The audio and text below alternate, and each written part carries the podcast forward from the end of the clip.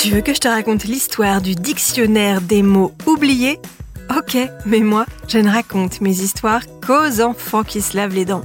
Donc attrape ta brosse à dents, ton dentifrice, et tu frottes jusqu'à ce que l'histoire soit terminée.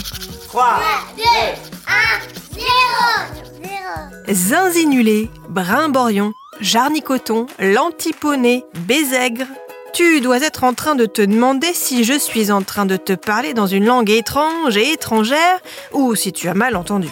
Rassure-toi, zinzinulé, brimborion, jarnicoton, lantiponné et bézègre ne sont pas des mots d'un langage extraterrestre, mais du français. Il s'agit de mots méconnus ou anciens, tombés dans l'oubli.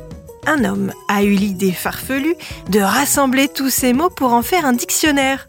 Il l'a appelé non pas le dictionnaire des mots français méconnus ou anciens tombés dans l'oubli, mais le fouille-mot. Tu te demandes peut-être pourquoi il a eu l'idée de faire une chose pareille? Après tout, ça sert à quoi d'aller chercher des mots qu'on ne dit jamais? Je vais te raconter la suite de cette histoire qui a du vocabulaire dans un instant. Mais d'abord, j'ai une devinette pour toi. Est-ce que tu savais que quand les dents d'un bébé poussent, il y a des signes? On appelle ça les symptômes de la poussée dentaire. Souvent, le bébé salive beaucoup, a tendance à mordiller, il est ronchon, a les joues rouges, mange moins bien et peut même avoir de la fièvre. Mais une fois que la dent a percé, ouf, ça soulage. Pour en revenir à notre dictionnaire des mots oubliés, son auteur a commencé il y a plusieurs années. Quand il lisait un livre et qu'il rencontrait un mot qu'il ne connaissait pas, il cherchait sa définition et le notait dans un carnet. Au bout de plusieurs années et de dizaines de livres, ça lui a fait un paquet de mots. Alors il s'est dit qu'il allait en faire profiter tout le monde. Et c'est comme ça que son fouille-mot est né.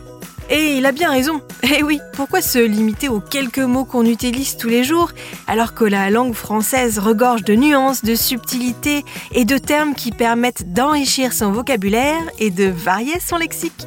Par exemple, au lieu de dire que tu as aimé ce podcast, tu peux déclarer que tu en es friand ou que tu en raffoles, que tu es féru ou même amateur ou amatrice des dents et dodo. Bon, montre-moi un peu tes dents. Fais A, fais I, c'est pas mal ça, bien blanche comme il faut. Tant pis pour vous les caries. Allez, maintenant, au lit. Je vais pas aller me coucher. Retrouvez les épisodes des Dents et Dodo sur le site et l'application BFM TV et sur toutes les plateformes de streaming.